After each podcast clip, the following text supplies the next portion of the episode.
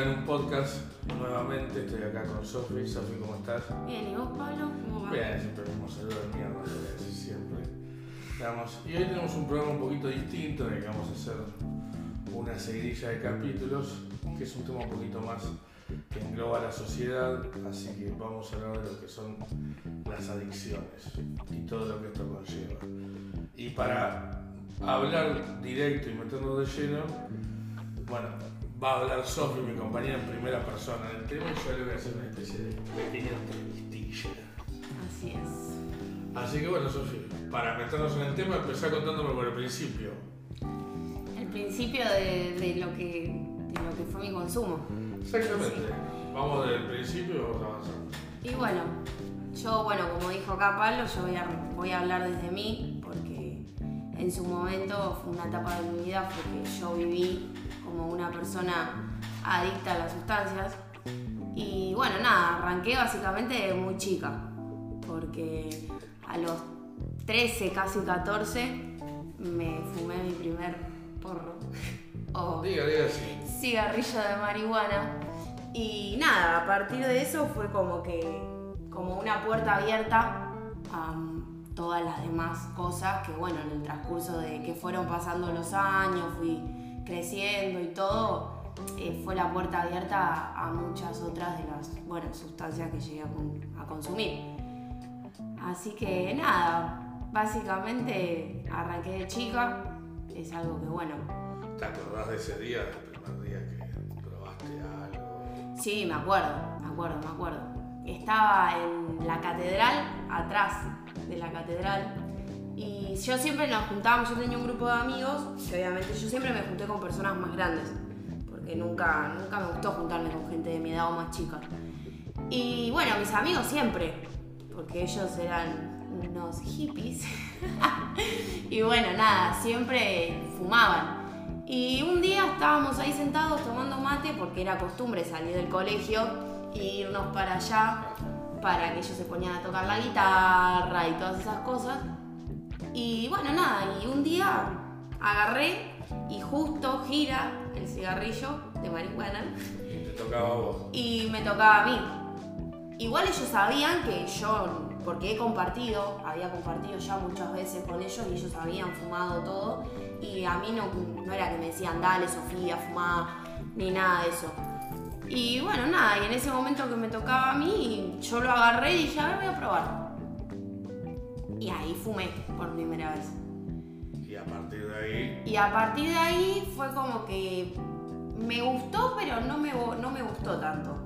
Porque yo, yo decía, yo es un. O sea, en el momento estaba bueno, pero era como que después me daba hambre, eh, ya caía la realidad, que también, bueno, en parte después seguí, busqué otras sustancias, otro tipo de consumo para evadir un poco mi realidad, porque eso es en lo que se basa, básicamente, el adicto en poder evadir.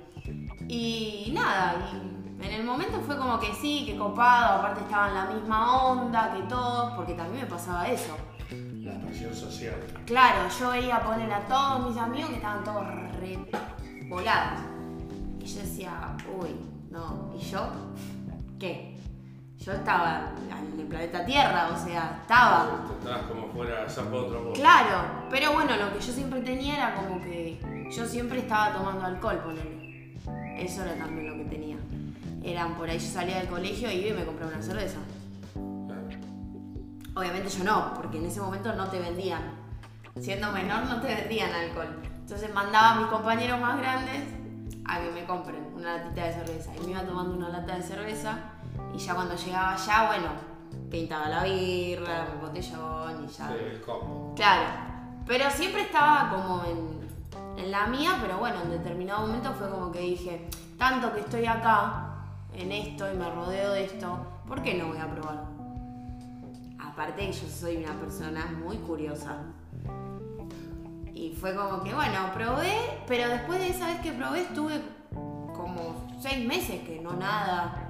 No, no es que al otro día quise de vuelta. No, probé y quedó ahí. Me seguí juntando con mis amigos, todo, pero y me lo pasé y me decían, ¿querés? No, ya está, quería probar y nada más, listo. Y Después sí, después arranqué de vuelta. Pero arranqué de lleno, con todo. Y lo que me pasó después fue que yo empecé a fumar, fumaba mucho, mucho, mucho, y llegaba a un punto que era como que no me, no me pegaba. Como que no me hacía el efecto. Yo por ahí sentía que mis amigos estaban re en re flasheando, y yo decía, ¿y por qué esto? Yo no estoy igual que ellos. Entonces fumaba y fumaba y fumaba, y era como que yo nunca llegaba a estar como en el viaje de ellos. Entonces agarré y empecé a buscar otras sustancias. Y probé eh, alucinógenos. Y bueno, nada, después agarré y lo que más me gustó, que fue con lo que me quedé, fueron las pastillas. Como yo, como te dije al principio, como yo tomaba alcohol, fusionaba. Fusionaba esto de cuando, claro, yo empecé a tomar pastillas y me acuerdo que un día me tomé un montón de pastillas y tomé alcohol. Y fue como que de ese día no me acuerdo nada, porque no me acuerdo nada. Y ahí fue cuando dije, oh, es por acá. Porque era lo que yo buscaba en realidad también. Claro, no fue un momento en donde dijiste esto no va más, sino que el contrario. Claro, todo lo contrario. Me fui y me aboqué a, a tomar pastillas con alcohol. Y así estaba, de por sí, ya cuando fui creciendo y ya tenía, ponerle 16, 17, eh, se- había una juntada o cumpleaños o salía y viste que en las previas cada uno lleva su alcohol pones plata entre todos. Y bueno, yo era muy normal que por ahí todos tomen en esos momentos, me acuerdo, Frisé, el Frisé azul, o Dr. Lemon, o todas viste esas bebidas de esos tiempos. Y yo siempre tomaba vino tinto. Tenía mi cajita de termidor y mi blister de pastillas con él. Y mis amigos siempre, bueno, amigos de consumo, ¿no? Con el tiempo me di cuenta. Mis amigos siempre venían y me decían, Sofía, pasame tu jarra. Y el que me conocía sabía lo que tenía mi jarra. Yo no tomaba más nada, porque no tomaba más nada. Vos venías y me ofrecías, no sé, licor de melón con speed. No, yo tengo lo mío. Yo andaba con mi jarrita, mi botella cortada, vino y las pastillas adentro. Y con eso iba para todos lados. Y así también, bueno, hacía los desastres que hacía y todo, pero fue como que cuando le pegué la onda a las pastillas, ahí dije, no, me quedo con esta. ¿Y qué, y qué tipo de cosas vos pensás que te llevaba a hacer eso? A drogar, a consumir. No, no, una vez que consumías, ¿qué tipo de cosas vos pensás que te pasaban por estar en ese estado? Y me pasaba de todo. ¿Vos eras consciente o no? Por momentos sí, porque lo que tiene eso es que tenés flashes. Onda, hasta el día de hoy me acuerdo de cosas, pero son flashes. Yo, a ver, yo me consumí casi toda, no, toda mi adolescencia en realidad. Entonces de mi adolescencia yo tengo flashes. Tengo como películas. Cortos serían en realidad. Y, pero claro, el tema también es que yo era, yo bueno, de por sí mi personalidad era muy fuerte, bueno, el día de hoy, y era de confrontar. Y empastillada, peor. Me, se me borraba la cinta. Y me han pasado situaciones de cagarme a palo, pero con hombres, en ese estado que no sentía nada, entonces claro, me creía que era Hulk.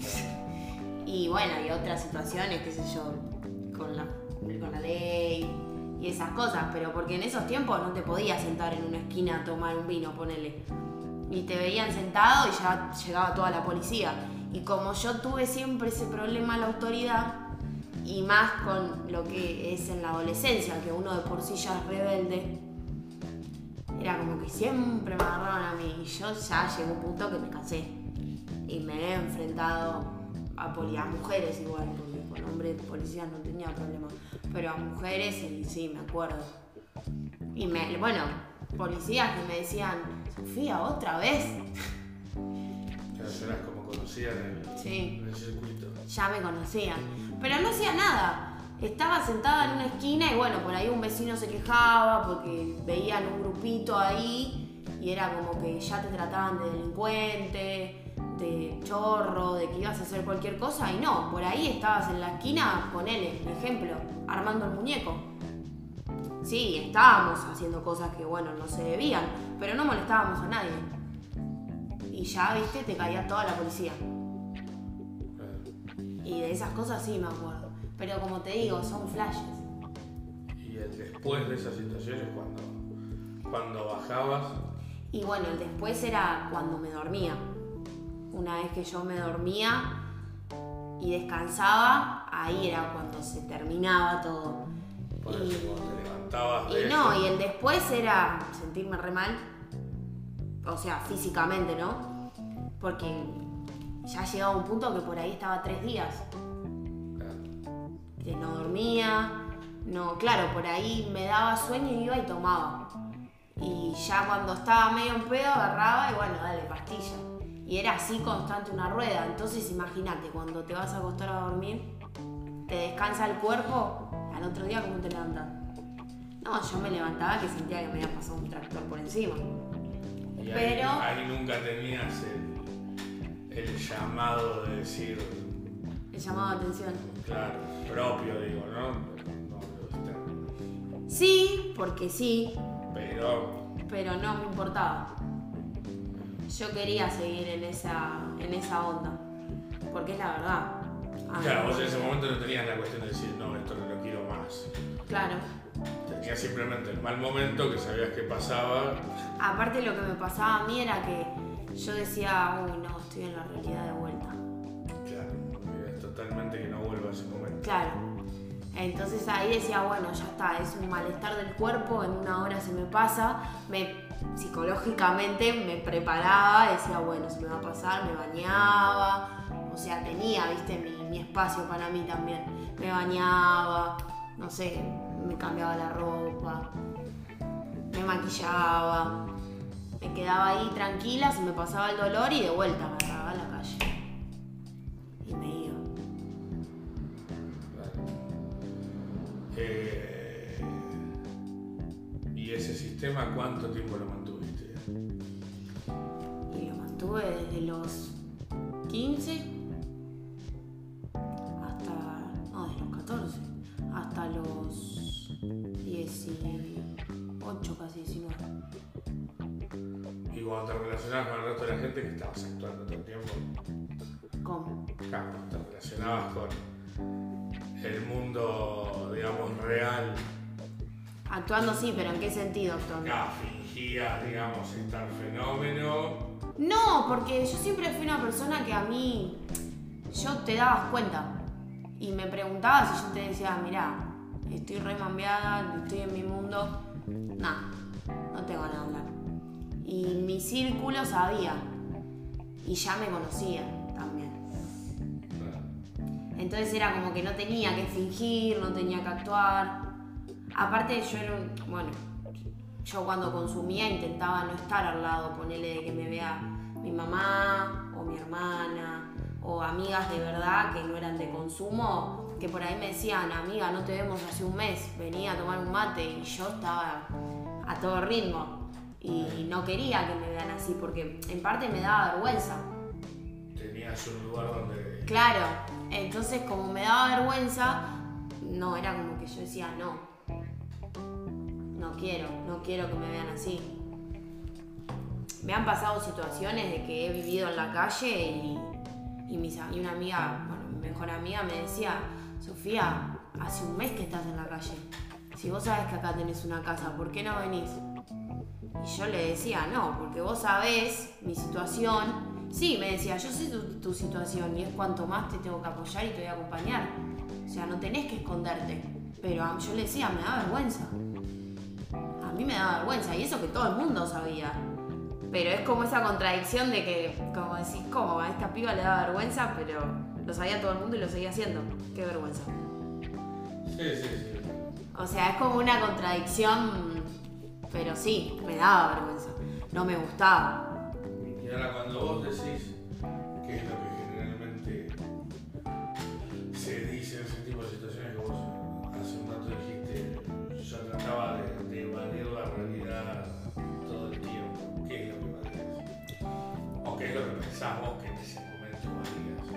yo en ese momento evadía, lo primero que evadía era mi casa. Y el trato por ahí con, con mi mamá. Porque bueno, en, mi casa desde muy chica siempre era un problema tras del otro. Era una discusión, mi papá, eh, quilombo todo el tiempo, porque una persona, imagínate, psicópata, enfermo, que lo único que buscaba era la confrontación con mi mamá. Y mi mamá una persona de carácter fuerte. Entonces imagínate que yo tenía seis años y lo único que veía era gritos, plato volando, eh, mi mamá llorando, mi papá que revoleaba la mesa, todo. Y ya cuando fui creciendo fue como que mi mamá se quedó con eso y como que ella no te hablaba, te gritaba. Y yo le decía blanco y ella me decía negro. O me criticaba el blanco, ponele. ¿Por qué blanco? Porque a mí me gusta el blanco. Y ya era una discusión, ¿entendés? Y bueno, entonces yo quería evadir toda, toda mi realidad desde mi adolescencia, desde que era chiquitita hasta que bueno, que encontré esta puerta. Y dije, ya está, listo, ahora con esto va todo. Todo. Aparte que yo en ese momento, yo estaba en juicio con mi papá por. le estábamos peleando la patria potestad. Que la había pedido yo, chiquita. O sea, no estaba en consumo. Yo chiquita había, le había pedido al juez que yo no. Bueno, con mis palabras yo le había dicho que yo no quería que mi papá tenga poder sobre mí. Y nada, imagínate que yo desde los 3 hasta los 16 años era de juzgado en juzgado, de abogado en abogado, de cuerpo de psicólogos eh, a cuerpo médico y así. Y toda mi vida era así. Y yo estaba cansada de eso, de despertarme con una carta de documento en mi casa o con un patrullero porque mi papá no respetaba las perimetrales y todas esas internas y causas familiares que en parte, bueno, me llevaron a lo que era todo el consumo y evadir mi realidad, que era lo que no quería. Lo bueno, pero yo no quería nada, nada, ni, ni aceptar discusiones con mi hermana, nada. Entonces yo decía, bueno, para llevar la fiesta en paz, me voy, no estoy, estoy en mi mundo y listo, ya está. Pero no me daba cuenta que era peor porque sí, no discutía con mi mamá, pero en parte le, estaba haciendo mal a todo eso, de todo lo que yo hacía. ¿Y vos eso pensás que lo hacías? ¿Pensás que eras consciente de eso en ese momento o es algo que lo viste no, después? No, yo siempre fui una persona consciente de lo que hacía. ¿Vos eras consciente que.? Sí, yo sabía. Que estabas metiendo el dedo en la llaga al otro lado. Sí, sí. Pero, qué sé yo, yo sabía, porque sabía, y era como decía, bueno, pero no se va a enterar. No se va a enterar todo lo que yo estoy haciendo. Ni ella, ni, mi mamá, ni mi hermana. O mi tía, ponerle en ese momento. No se van a enterar, decía yo. Entonces no, no las estoy lastimando, no las voy a lastimar. Pero sí. Sí, las lastimaba igual. Las lastimaba igual. ¿Y cuándo fue el momento que caí? Hubo un momento en el que caíste y dijiste, te miraste y dijiste, no va más esto, necesito ayuda o, fue forzado eso? Eh, bueno, yo no, no directamente nunca la, la pedí la ayuda, porque yo no, no era que fui y dije yo tengo... No, no tuviste un momento de quiero decir... No, no. Yo siempre decía que yo iba a salir sola. Típica actitud de adicto que dice yo voy a salir, yo puedo, lo controlo con la mente, es todo psicológico. Y sí, pasa, porque a veces es mucho psicológico, pero cuando ya te lo volvés una costumbre, que ya no podés vivir sin eso, es como que ahí ya no es tan psicológico. Claro, y nada, yo no, no pedí ayuda directamente, pero indirectamente era como que... Quería llamar la atención. Quería llamar la atención. Y que se den cuenta de que... Y vos te das cuenta que llevabas las cosas a ciertos límites como para, che, dale, alguien que caiga en cuenta y tiene que hacer algo. Sí, sí. A veces lo hacía consciente Sí, seguramente otras inconscientemente. y otras inconsciente. La gran mayoría lo hacía inconsciente, porque era cuando me recargaba de todo. Y decía, bueno, ya está. Ahora se tienen que dar cuenta. Por ahí yo llegaba a mi casa, siempre viví separada de mi mamá, porque ella vivió en una casa y yo en otra, pero en el mismo terreno. Y no, no tenía que entrar por la puerta de ella. Pero a veces me veía entrar y me decía, "So- Sofía, mira cómo estás. Y yo le decía, sí, mira cómo estoy, ¿qué querés que haga? Y la lastimaba, porque la re lastimaba. Pero eran llamados de atención que yo era quería como hacer. algo. Claro, pero yo no, no fui y dije, yo me quiero internar, yo no. No. Las circunstancias me llevaron a eso. ¿Y cómo fue el día que te enteraste que te iban a internar? Uy, ese día, Dios. Y ese día fue bastante caótico, porque Digamos, vos en un principio lo, lo tomaste bien o lo tomaste mal. No, yo lo tomé re mal porque a mí no me querían internar en un lugar de, adicciones. Ahí me querían llevar a Romero. Me hacían pasar por loca. Y yo les decía, yo no estoy loca. Yo tengo un problema. Hablando buen léxico. Yo tengo un problema con las drogas. Mi problema es este, este y este. Cuando ya me vi entre la espada y la pared que dije, acá no tengo salida, de esta no me puedo liberar porque yo tenía esa suerte también. Que era como que de todas escapaba. Pero ese día mm, ya está, dije, acá ya está, listo. No, no puedo. Y me querían internar en un loquero. Y yo les decía, yo no estoy loca. Yo me, me drogo. Me gusta drogarme, les decía yo. Así. Me decían, no, no puede ser, vos te estás volviendo loca. No. Y estaba consciente, porque no es que estaba ni, caravana, ni venía tres días de joda. No, no, no. Justo dio la casualidad que sí estaba de joda, frené la joda y ese día que frené y me recuperé y todo, me, me tendieron una mini trampa y caí. Y me querían llevar a Romero y yo estaba consciente y le decía, no, yo no estoy loca. Yo tengo una... Bueno, después entendí, pero yo tengo una adicción, tengo un problema con las drogas. A mí me gusta drogarme. Y a veces pasa que uno por ahí se hace cargo y es como que la familia al no aceptarlo te tildan de loco. Y no. Prefieren que estés loca antes que ser drogadicta. digamos. Sí. Sí. Porque al drogadicto, al adicto, lo, lo tiene mal visto la sociedad. Y no es así, porque son personas que necesitan ayuda. Como todos, porque en esta vida todos necesitamos ayuda. Pero bueno, el adicto. Hablo del adicto. Bueno, en mi caso, mi adicción fue por las drogas. El consumo mío fue ese. Pero ponerle la persona que tiene problemas con, con la comida o tiene una adicción de acumular cosas. Esos son todos adicciones. Lo que bueno, se cambia el, el, material, por así decir, pero son personas que necesitan ayuda. Y como están apartadas de la sociedad, porque una persona adicta, un falopero, lo señalan mucho con el dedo, te marginan. Y ahí es cuando el adicto es como que se recluye así para sí mismo y, no quiere saber nada y cada vez está peor y todo así.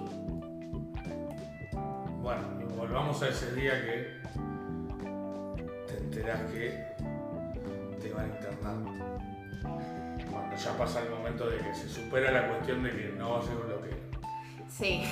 Pero Bueno, te enterás, ¿eso también lo tomaste a mal en el momento o eso el que, que me quería mandar un loquero. no? no Ah. ya, ya después que te querían, digamos, internar en un... Sí, También lo tomaste a mal, sí, pero no lo tomé tan mal, me enojé de todo y estaba renegada. Porque yo sabía, yo ya sabía lo que era una internación. O sea, yo estando en la calle tuve muchos amigos que fueron cayendo en internaciones y yo tenía, yo decía, no, yo no quiero. Y era como que estaba, estaba re negada, no quería saber nada. Pero nada, estuve tres días, porque me acuerdo que estuve tres días en la casa de tía. Y ahí era como que me iban haciendo, viste, la psicológica. Como que me iban bajando y me iban diciendo, bueno, te vamos a ayudar. Y apareció un, un amigo muy, muy de mi familia, que yo le decía tío, que él me dijo, yo te voy a ayudar y te voy a, te voy a llevar a un lugar donde ahí se internó el marido de mi tenía un, fuerte problema más que yo con las adicciones. Y yo me acuerdo que le dije yo, porque yo no quería saber nada. Me dice, pero antes te voy a llevar a hablar con esta persona que ya se rehabilitó, ya todo. Porque yo sé que vos sos incrédula. Y como era él, acepté. Solamente porque era él. Y me llevó y hablé con esta persona que se rehabilitó y lo vi cómo había cambiado. Porque me mostró fotos de cómo estaba él en consumo y después lo vi en vivo y en directo. Lo bien que estaba, hasta la piel. Y bueno, y después hablé con la, con la hija de, mi tío, vamos a decirle, y ella me contó cómo viviendo al lado de un adicto, todas las cosas que tuvo que pasar. Entonces fue como que con todos esos ejemplos de vida que me dio mi tío, ahí fue cuando bajé la guardia y dije, bueno, verdaderamente yo me tengo que internar. Y ahí agarré y me llevaron a la comunidad. Y me acuerdo que cuando entré así, dije, nah, ni un pedo. y me di media vuelta y empecé a correr. Y me agarró mi hermana. me dijo, vale, Sofía, ya estás acá, me dijo mi hermana. Ya estás acá. Y la miré, me puse a llorar y ya Me entregué. Pero fueron, fueron cinco días previos a todo esto. Cinco días de un trabajo fino Sí. Porque, para ablandarte que. no porque sé. mirá que me hablaban. Iban amigas de mi tía, amigas de mi mamá, y me hablaban, y yo no, no, y no, y no. Y te vamos a matar, y no sé qué, y viste que todas esas locuras y amenazas que, bueno, por ahí le sale una madre o algún familiar. Y que te voy a judicializar y todo así. Y yo, no, no importa, hágalo. Hasta que, bueno, mi tío que ahora le mando un besito hasta allá arriba, oliéndole el perfume a Dios, eh, me zafó, me zafó las papas dentro de todo. Porque verdaderamente, si él no decía eso, a mí me internaban en un loquero. Y yo no estaba. No, no, por ahí debe ser algo común que le pasa a muchos que piensan, piensan, prefieren creer que tienen algún problema psicológico a aceptar que, que es una persona que consume. Claro, sí, sí, exactamente eso. La aceptación debe ser bastante complicada en el ámbito familiar. Y sí, es difícil. Porque si para uno, que lo vive, ¿no? En carne propia, uno se tiene que concientizar de que es adicto. No, pero aparte yo creo que Y los de afuera, a mí me parece que uno un- venimos de una cultura donde uno crece recibiendo ciertos motes sobre la gente de sí, todos tenemos algún dicho de haber de algún abuelo o esto lo que sea o padre lo que sea de decir mira ese falopero sí, y eso quieras o no eh, eh, forja Sí. una manera de pensar y te lo inculcan. casi culturalmente, eh, porque siempre va a estar mucho peor visto que es adicto a las drogas que, no sé, alguien que tiene un problema mental, alguien que... Sí, hasta te diría que hay gente que lo ve peor que el tipo que roba sí, pero sí, O que el que roba, viste que hay gente que justifica por ahí diciendo pues no tenía para comer. sí, sí, No le- la, la sociedad lo apartó, no le quedó otra. Eh, entonces creo que. De hecho, creo que es, es un problema que hay hoy en día de que la gente prefiere mirar para otro lado. sí. Sí, que hacen eso en realidad. Y si no miran para otro lado, miran, pero critican demasiado. Y no saben. No, aparte también a veces la gente creo que por ahí critica pensando que la persona eso va a hacer como que cambie Sí. por. eh, no. y por ahí es todo lo contrario. Sí, porque si vos me decís que bueno, que te hacen críticas constructivas, está bien. Pero no, porque ya hablar de una persona adicta, ya la gente cuando lo dice, lo dice despectivamente. Y uno Sí. que está en esos zapatos se da cuenta. Sí, sí, sí. Oh. Entonces, si vos me decís que bueno, que de última uno va y le dice, mirá, no lo hagas porque te hace mal, esto, lo otro, bueno, está bien, pero ya es pero ¿para qué lo haces? ¿Sí? ¿Me entendés? Eso ya es, ya es malo para la otra persona. Sí, aparte generalmente la gente tiende a pensar de que, eh, de que es algo que está basado que empezó por, eh, por cosas sin sentido, demás. Sí. Como dijiste vos, a ver, quería evadir la realidad que, Sí, lo que que tenía. vivía. Por ahí la gente piensa que es, viste, Sí, que por lo hacen tonto, por por- sí. Y no. o por vago, por viste, Mm. cualquier tipo de. Pero de por sí, cualquier persona, a ver esto para quede claro así, cualquier persona que es adicta, adicta, eh, lo utiliza para evadir su realidad. Para escaparse aunque seas 15 minutos Sí, es lo que, es lo que dice. y más cuando vos decís, bueno, me voy a fumar un porro porque hoy tuve un día de mierda, ponele. Ya ahí estás evadiendo, ¿entendés? Estás utilizando eso para tapar el día de mal que tuviste. Claro. Ahora, no lo estoy justificando igual. No es lo mismo decir, bueno, me fumo uno y listo, ya está. Pero la gran mayoría lo que hace es esto. Que dicen, bueno, tuve un día feísimo, fue, llego a mi casa, me fumo un porro y listo, ya está, me olvido de todo. Evaden. Buscan salir, aunque sea 10 minutos, 15 minutos de la realidad, del mal día que tuvieron. El adicto de por sí hace eso, está constantemente evadiendo. Bueno, yo me la pasé como te dije al principio. Yo de mi adolescencia tengo flashes. Claro, No podrías relatarla No, medianamente no. todo, ninguno, nadie se acuerda todo, pero. digamos, Pero no, yo no. Y es feo, porque a mí, ponele, cuando yo estuve en tratamiento, una vez me preguntaron, ¿y qué te acuerdas de tu adolescencia?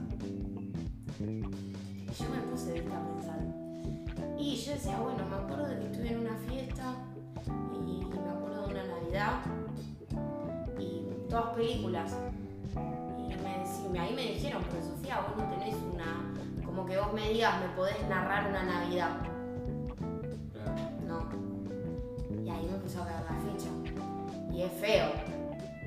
Porque es feo que, que te pregunten, ¿te acordás de tu cumpleaños 16 cuando cumpliste 16 años?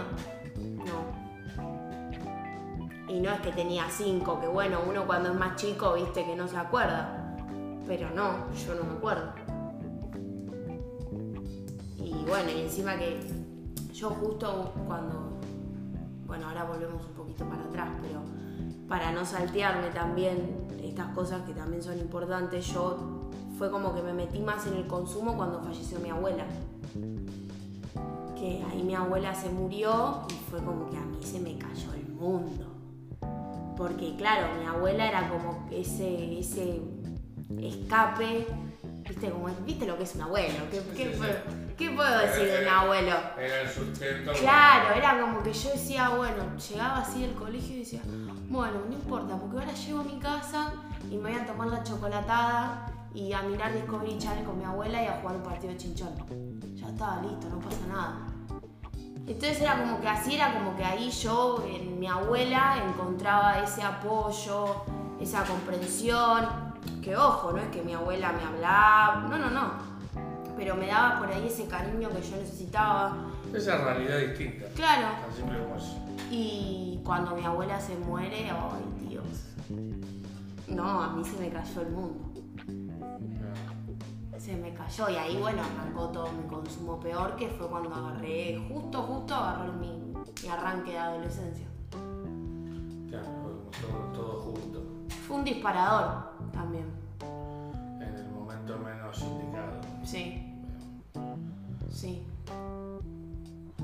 Bueno, entonces quedamos en el momento que te intentan convencer de entrar Sí. Yo me acuerdo que estaba parada en la puerta y yo lo veía re tétrico. Yo decía, ay, esta es la casita del terror. Yo decía, adentro me voy a encontrar, no sé, yo pensaba que me iba a encontrar con zombies, con, gente así.